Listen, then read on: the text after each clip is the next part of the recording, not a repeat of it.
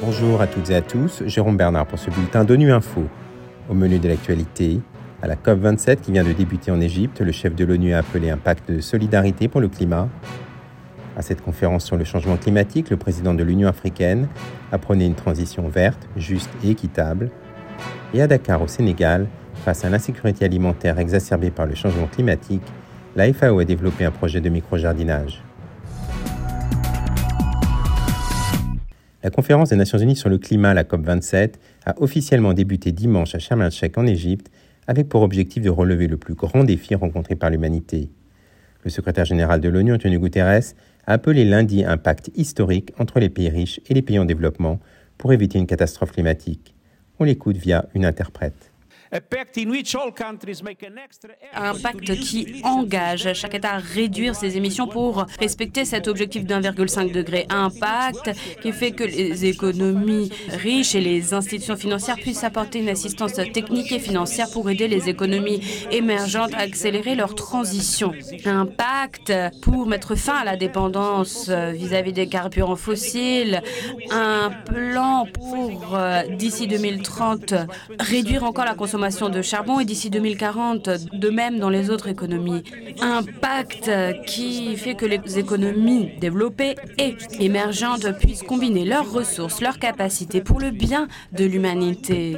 Les deux plus grandes économies, les États-Unis et la Chine, ont une responsabilité particulière. Elles doivent joindre leurs efforts pour concrétiser ce pacte. C'est notre seul espoir, celui qui doit nous réunir pour atteindre nos objectifs climatiques L'humanité est face à un choix, coopérer ou périr.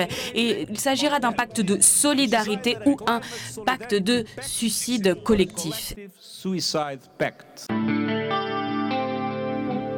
À la COP27, le président du Sénégal, Macky Sall, qui est également président de l'Union africaine, a rappelé que l'Afrique contribue moins de 4% des émissions de gaz à effet de serre et prône une transition verte, juste et équitable. Le président sénégalais a souligné que la conférence de Sharm el-Sheikh offre à tous l'occasion de faire ou de subir l'histoire, et que l'Afrique est venue à cette conférence résolue à faire l'histoire. On l'écoute. L'Afrique est venue au rendez-vous de Sharm el-Sheikh dans un esprit de participation responsable au sauvetage de la planète, résolue à faire l'histoire et non à la subir. Nous sommes disposés à travailler avec tous les partenaires pour que la COP de Sharm el-Sheikh ne soit pas un constat de plus sur le péril climatique, mais une action de plus en faveur du climat dans l'intérêt des générations actuelles et futures. Assurément, le temps ne doit plus être aux promesses, mais à l'action pour sauver la planète, notre habitat commun. Le changement climatique ne cesse de détériorer la sécurité alimentaire dans de nombreux pays et la migration vers les villes exacerbe ce problème. Ainsi, la croissance démographique de la ville de Dakar au Sénégal a engendré une perte des terres agricoles et des pénuries alimentaires. Pour lutter contre cette insécurité alimentaire, l'Organisation des Nations Unies pour l'alimentation et l'agriculture a mis en place un projet de micro-jardinage. On écoute le reportage de la FAO.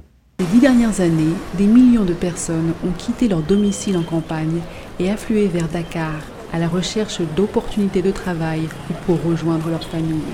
Le boom démographique a intensifié la pression sur des ressources en eau déjà rares dans la ville semi-aride. Et les nombreuses nouvelles maisons furent construites sur des terres agricoles.